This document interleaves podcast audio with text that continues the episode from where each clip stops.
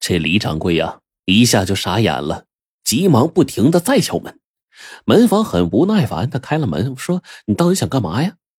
李掌柜赶紧塞过去几块银元，门房这才说了实话：“那个姓萨的，他根本就不是什么贝勒爷。一个月前，他临时租下了宅子，说要做件买卖，今儿下午刚搬走。”李掌柜这脑袋嗡一下子，急忙赶到六国饭店，发现呢，那珠宝商也不知去向了。哎呦，他是知道了，自个儿上了萨贝勒呀精心设计的套了，价值十万银元的山子被掉了包，那这下回去怎么跟掌柜的交代呀？李掌柜是一宿没合眼啊，等天刚亮的时候就敲响了聚源楼的大门，见到何掌柜，他耷了个脑袋，把自个儿上当受骗的经过呢说了一遍，就问说接下来怎么办呢？何掌柜倒也沉得住气。他仔细就问了问这个，说这萨贝勒长什么样，然后瞅了几眼这假山子，忽然就笑了。李掌柜，你先别上火，我跟你说实话，昨天晚上你拿走的那个山子，它也是一个假的。这李掌柜就懵了呀，何掌柜，这到底怎么回事啊？我怎么越听越糊涂啊？何掌柜就拍了拍他的肩膀说：“李掌柜啊，你还年轻。”走的路没我穿的鞋多呢。待会儿啊，你跟我去一趟金鱼胡同，到时候你就知道了。吃完早点，李掌柜跟着何掌柜就来到了位于金鱼胡同的这个帅城王府。他就见门口啊站着俩大兵，不由得就小声问：“这谁的宅子呀？”何掌柜回答说：“是王大帅的帅府，他夫人王太太是我的老主顾了。”二人走进帅府。王太太叫人上了茶，笑吟吟的就说：“ 何掌柜，请稍坐一会儿啊，送货人马上就到啊。”两个人刚喝了几口茶，门口大兵就进来，说有人要见太太。何掌柜就起身说：“，太太，我们先回避一下。”在老妈子的带领下，两个人就来到屏风后面的雅间坐了下来。刚一坐下，就听到客厅进来一个人。哎，太太，我是费了半天的劲儿啊，给您寻摸着一件珍珠衫。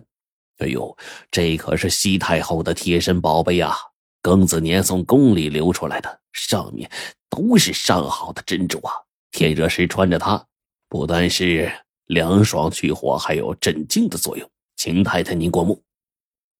这李掌柜一听，一下就愣了，急忙对何掌柜说：“他就是那个姓萨的骗子。”何掌柜呢，就小声对他说：“我早就知道，他不姓萨，他叫梁二。”王太太就问：“这山子倒是挺稀罕的，你打算卖多少啊？”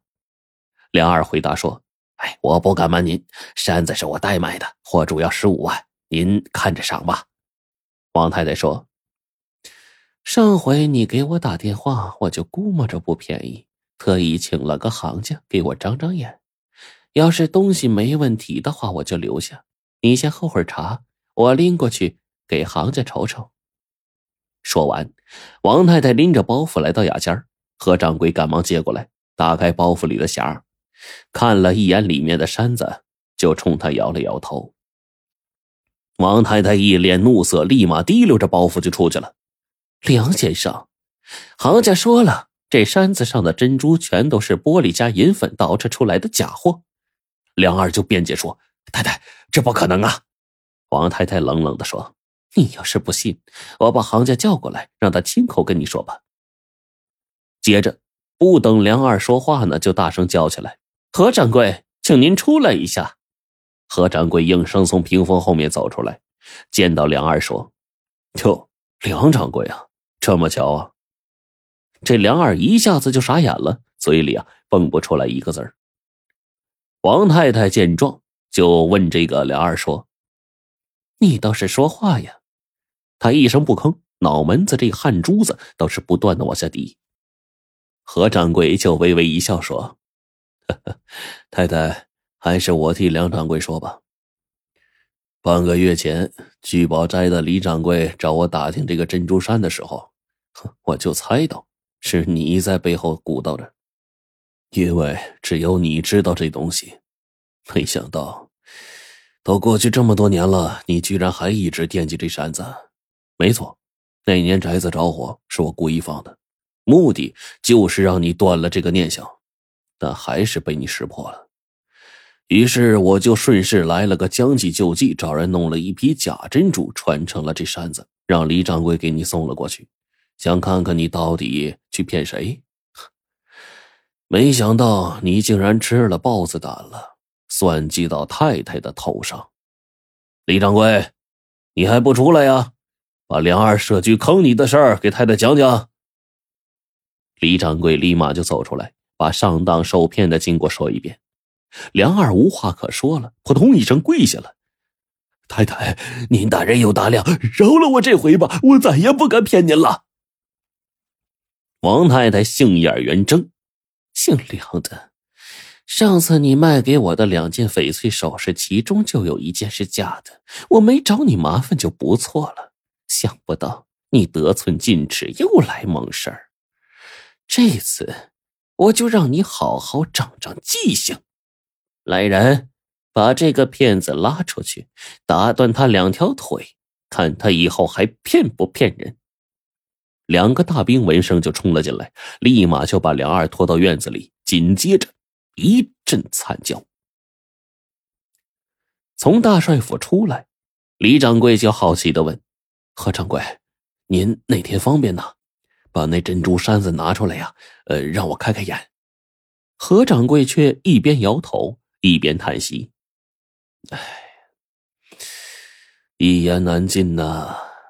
这些年街面上不安稳，我联合了几家铺子，在花旗银行的后院租了一间保险库，把这山子呀和值钱的珠宝全存进去了。谁知道半年之后，竟然被一伙贼人给打劫了。后来案子虽然被破了，但是啊。”哼我连一件东西都没见到。李掌柜听了之后若有所思：“哎呀，这世道，想老老实实做点买卖，怎么这么难呢？”